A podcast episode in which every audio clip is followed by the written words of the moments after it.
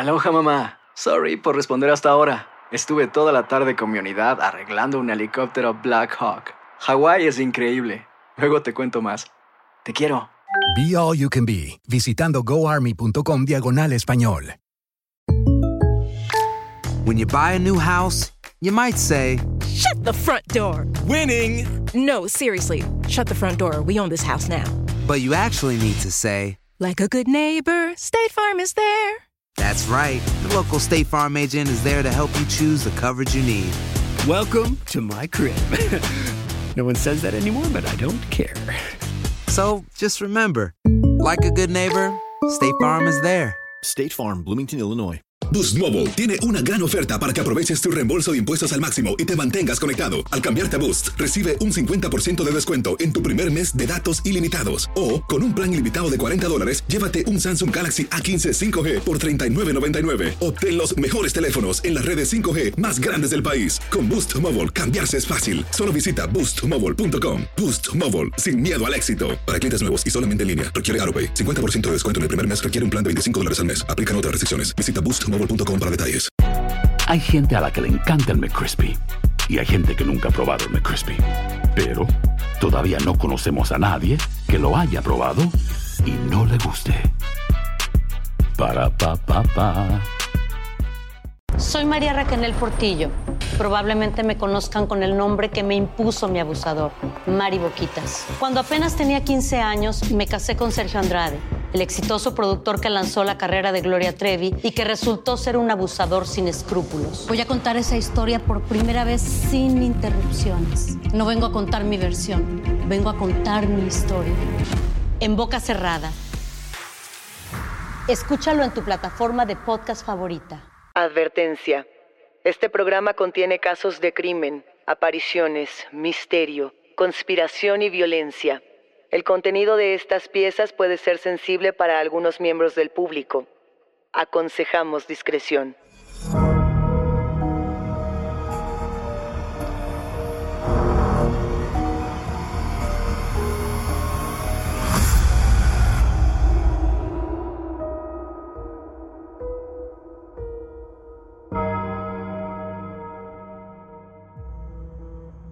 Saludos enigmáticos, bienvenidas, bienvenidos de vuelta a nuestros testimoniales enigmáticos.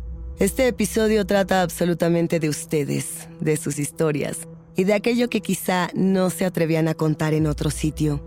No se olviden de seguirnos en nuestras redes sociales y también de que pueden ponerse en contacto con nosotros para contarnos su historia a través de Instagram, Facebook o enviando un correo a enigmas.univision.net.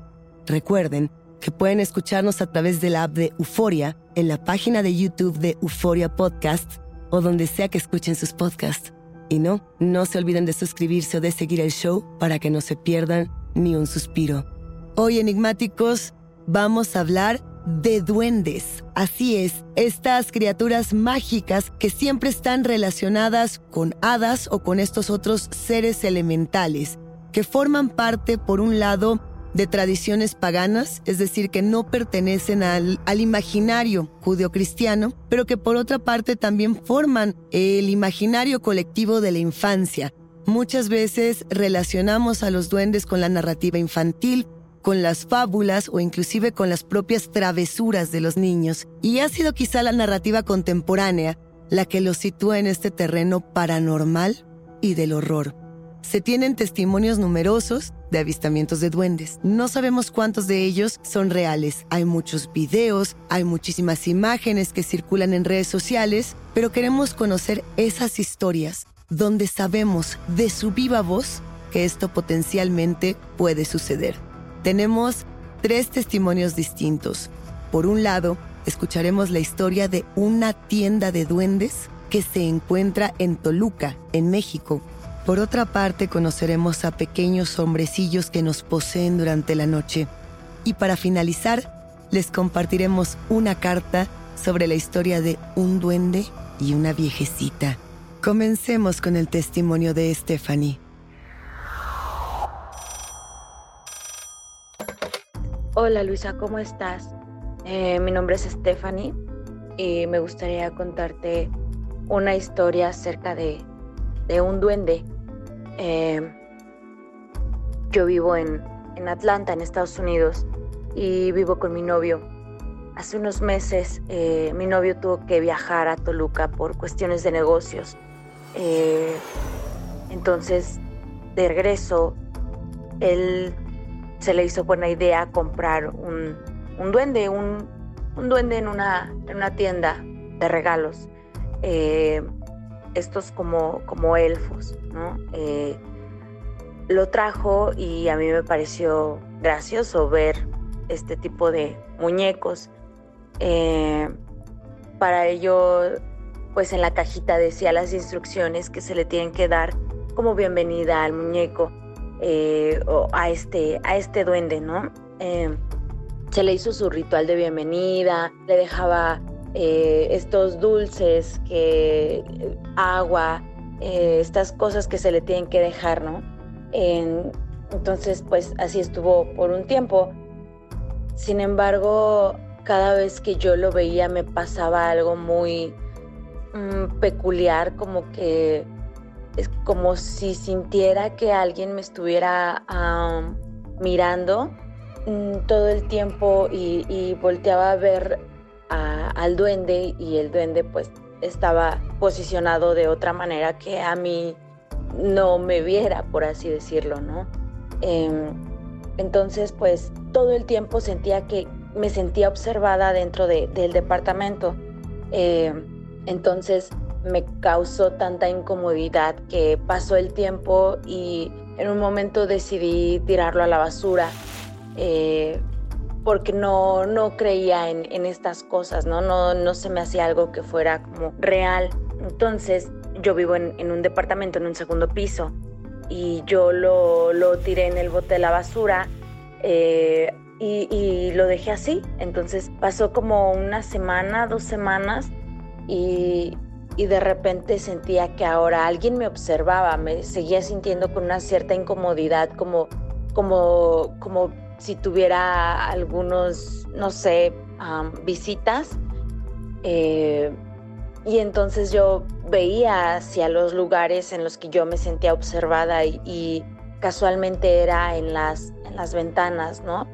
Eh, mm, pero esta mirada era como, no como, como, como anteriormente me pasaba que sentía que el duende me miraba desde adentro de mi casa, sino que ahora yo me sentía observada desde la parte de afuera, eh, pero cosa que es imposible porque como justo vivo en este segundo piso, no, no hay manera que, que alguien pueda ver a través de mi ventana porque está demasiado alto como para que alguien se pueda subir justo al segundo piso y, observar a través de mi ventana. Entonces, pues esta situación se me hacía muy rara, yo me sentía muy, muy incómoda, incluso como temerosa de que alguien estuviera, eh, no sé, quisiera meterse a mi casa o, quisiera atentar o hacer algo en mi contra, ¿no? Eh, entonces, pues yo seguía normal, yo le platicaba a mi novio esta situación, que, que yo me sentía observada, que yo sentía que, que pues alguien me miraba y, y, él decía que, que, que, pues lo dejara pasar. Eh, justamente hace dos, tres días eh, mi novio llega del trabajo y pasó algo extraordinario que no, no me explicó cómo. Cuando él llega, él me pregunta qué hacía esto aquí en la basura, ¿no? Y, yo me salí del departamento a ver qué era lo que, lo que estaba pasando y veo que dentro del bote de basura como que, como que lo habían tirado y había un poco de basura ahí y me di cuenta que ahí estaba el, duende y el duende estaba como mirando hacia la posición de, la puerta de mi casa.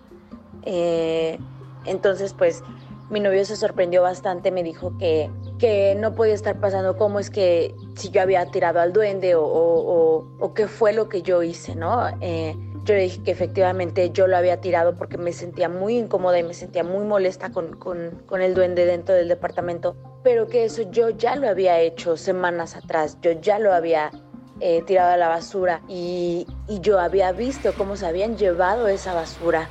Entonces, eh, pues él me dijo que tal vez yo eh, había confundido los días y que a lo mejor lo había tirado hace unos días, justo cuando nos encontramos nuevamente al duende.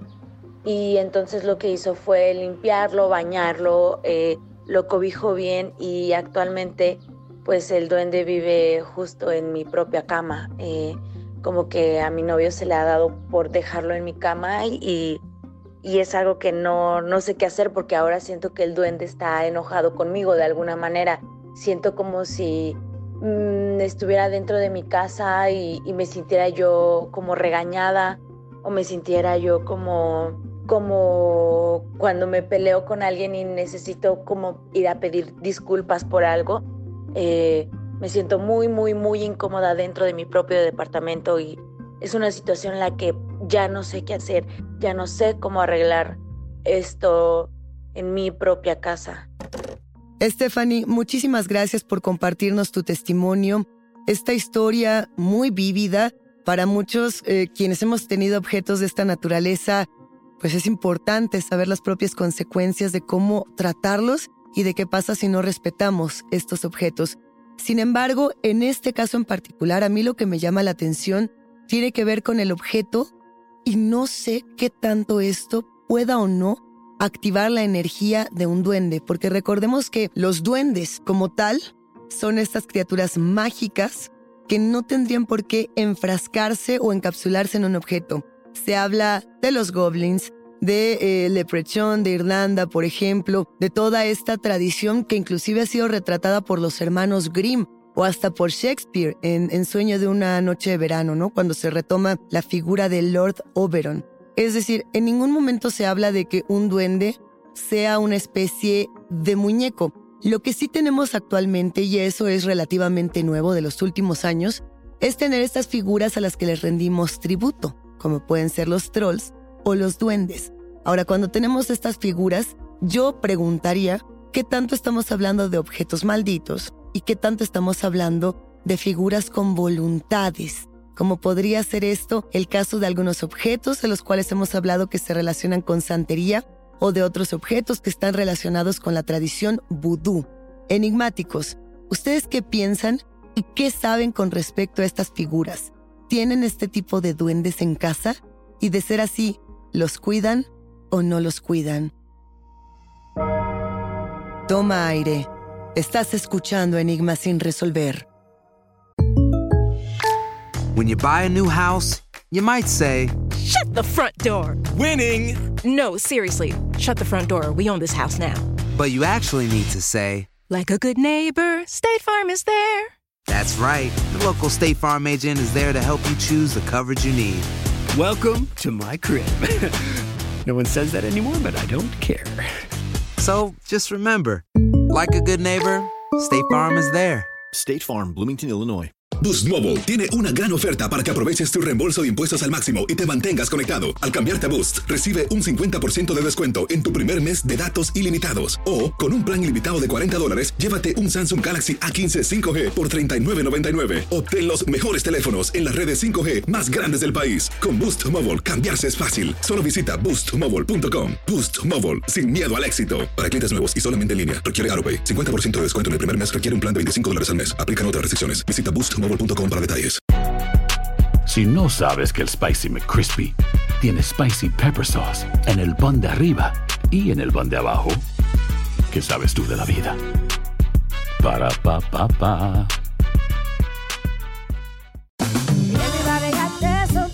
La venta para amigos y familiares de JCPenney está de vuelta. Desde el lunes ahorra 30% extra en artículos por toda la tienda. Esos son ahorros adicionales por encima de nuestros precios bajos. Dile a tus amigos, ven con tu familia y ahorren en grande. No olvides, ya se acerca el Día de las Madres. Y tenemos todo lo que mamá quiere: joyería, belleza, salón y tarjetas de regalo. JCPenney, vale la pena. Cupón válido del 29 de abril al 5 de mayo en selección de estilos. Aplican exclusiones. Detalles en la tienda jcp.com. El siguiente testimonio es de Bruno. Vamos a escuchar. Hola, mi nombre es Bruno. Tengo 35 años, soy originario de la Ciudad de México y me dedico a la venta y promoción de artículos médicos. Bueno, pues esta historia me sucedió ya hace algunos años. La verdad es una historia que normalmente muy pocas personas la saben, porque pues me da miedo recordarla y honestamente también le temo a las burlas, ¿no? Porque normalmente son historias que mucha gente prefiere hacer mofa a entenderlas. Em, porque te hacen bromas al estilo de si todo está bien en casa, o piensan que estabas bajo la influencia de algún estimulante, pero no. Bueno, para entrar en el tema, hubo una ocasión donde pues económicamente tuve la oportunidad de hacer una pequeña remodelación en casa. Haciendo reparaciones, no muy grandes, pero pues se requiere pues de cierto dinero para hacerlas. Tocó turno de hacerle remoción a la recámara. Consistía básicamente en resanar y pintar la habitación.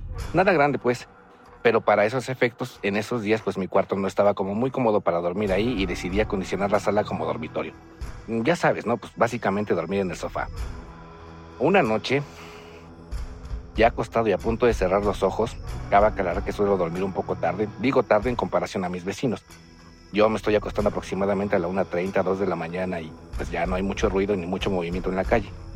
Eh, ese día vi entre penumbras un par de siluetas muy pequeñas frente a mí. Para ese momento el impacto de la imagen no me permitió moverme ni siquiera para encender la luz, porque pues la lógica me decía que yo era el único habitante de la casa.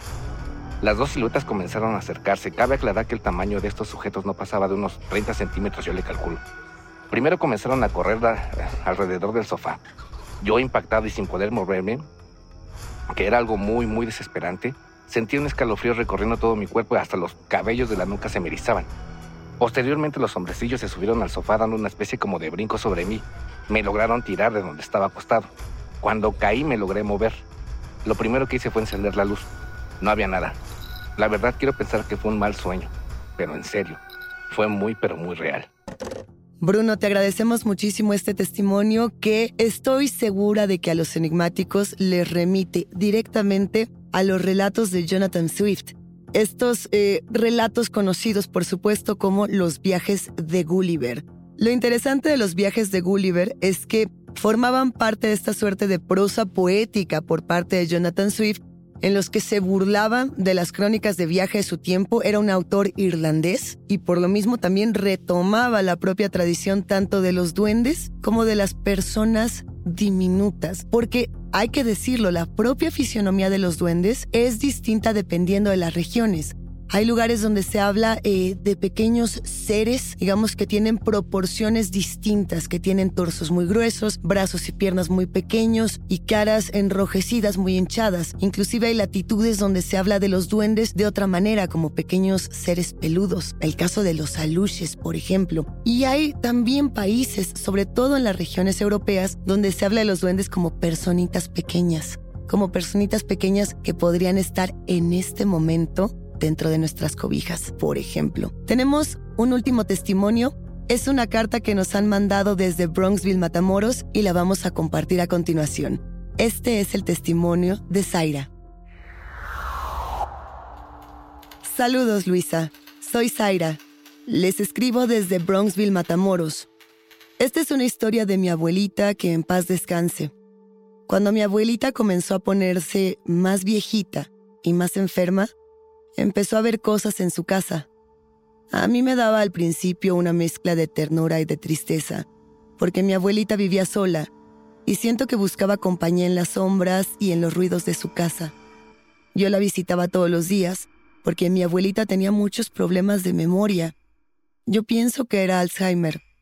Además, mi mamá y yo ayudábamos a mi abuelita a bañarse, a hacerle de comer, a ir al baño.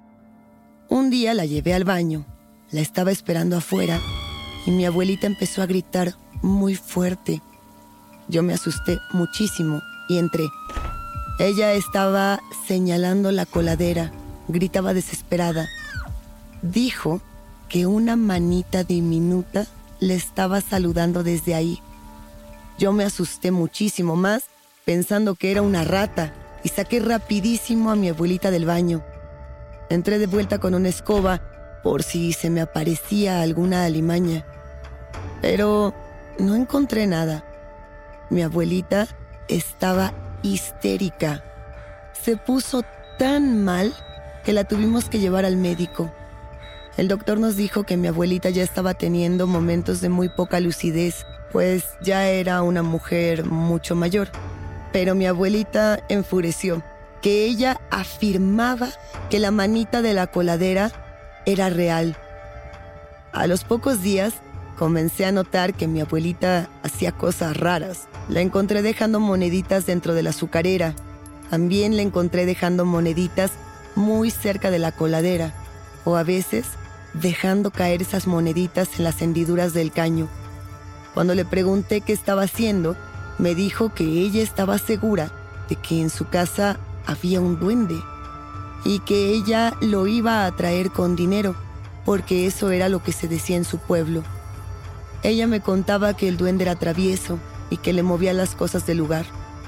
A mí nunca me pasó nada, salvo una vez que dejé mi mochila de la escuela en la sala de su casa y juro que no la encontré durante horas. Y eso, que puse la casa boca arriba con tal de encontrarla, solo para que al final del día mi mochila estuviera en el mismo lugar. Al final de sus días nos mudamos con ella, porque mi abuelita pasaba noches terribles. Despertaba a veces gritando espantosamente y a veces se reía como loca. Ella decía que el duende salía de su casa para hacerle cosquillas o que le jalaba el cabello y le hacía daño. Ella despertaba con uñas marcadas en la cara. Yo pensaba que eran sus propias uñas, pero mi abuelita decía que eran las manitas del duende, que tenía una casita escondida dentro de la casa de la abuela. Ella murió al poco tiempo. Mi abuelita murió sin ver al duende. Yo me quedé unos días en su casa para guardar todas sus cosas y venderlas, o llevarlas a un lugar donde pudieran conservarlas. Y cerca de su closet, cuando me encontraba limpiando, encontré un caminito de moneditas. Al fondo del closet había un hoyito, como si fuera un túnel, pequeñito. Sentí mucho miedo, pero también sentí mucha tristeza.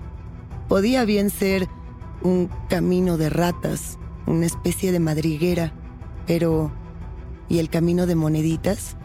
Nunca quise asomarme a investigar qué había al final de ese pequeño túnel.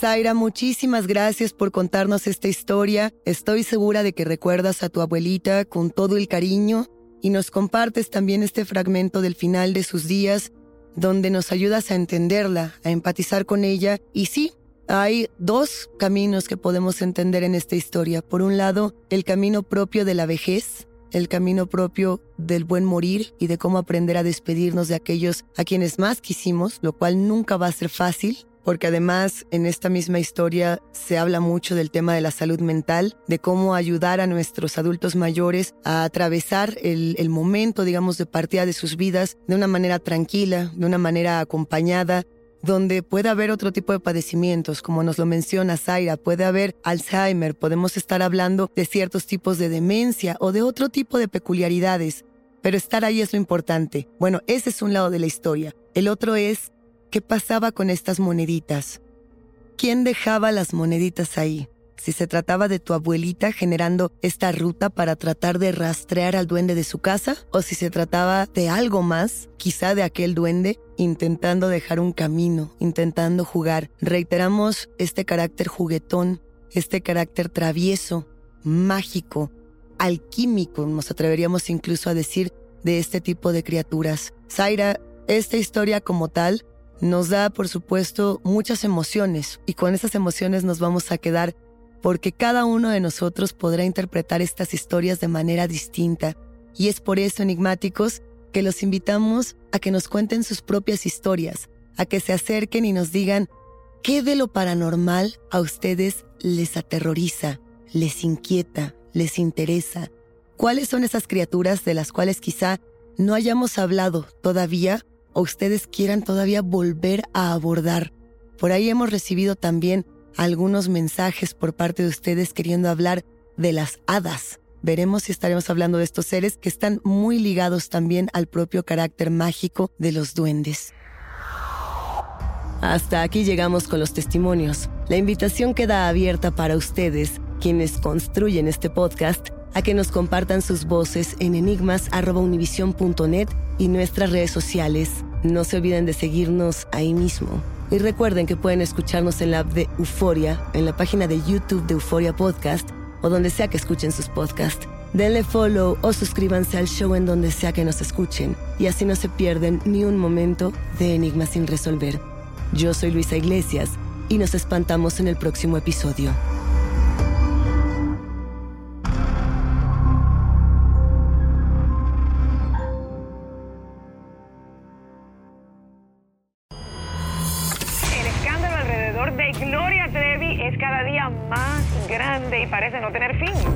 Soy María Raquel Portillo. Fui ese rostro pálido y sin voz que el mundo vio en las escenas del mayor escándalo del entretenimiento de las últimas décadas.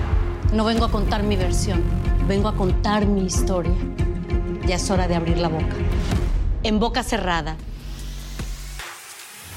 Escúchalo en tu plataforma de podcast. Boost Mobile tiene una gran oferta para que aproveches tu reembolso de impuestos al máximo y te mantengas conectado. Al cambiarte a Boost, recibe un 50% de descuento en tu primer mes de datos ilimitados. O, con un plan ilimitado de 40 dólares, llévate un Samsung Galaxy A15 5G por $39.99. Obtén los mejores teléfonos en las redes 5G más grandes del país. Con Boost Mobile, cambiarse es fácil. Solo visita boostmobile.com. Boost Mobile, sin miedo al éxito. Para clientes nuevos y solamente en línea, requiere AroPay. 50% de descuento en el primer mes requiere un plan de 25 dólares al mes. Aplican otras restricciones. Visita boostmobile.com para detalles.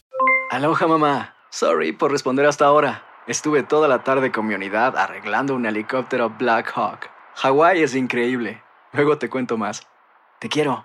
Be All You Can Be, visitando goarmy.com diagonal español. Si no sabes que el Spicy McCrispy tiene Spicy Pepper Sauce en el pan de arriba y en el pan de abajo, ¿qué sabes tú de la vida? Para, pa, pa, pa. ¿Quieres regalar más que flores este Día de las Madres? The Home Depot te da una idea. Pasa más tiempo con mamá plantando flores coloridas, con macetas y tierra de primera calidad para realzar su jardín. Así sentirá que es su día todos los días. Llévate tierra para macetas Bigoro por solo $8.97 y crece plantas fuertes y saludables dentro y fuera de casa. Recoge en tienda y sigue cultivando más momentos con mamá en The Home Depot. Haces más, logras más. Más detalles en homedepot.com diagonal delivery.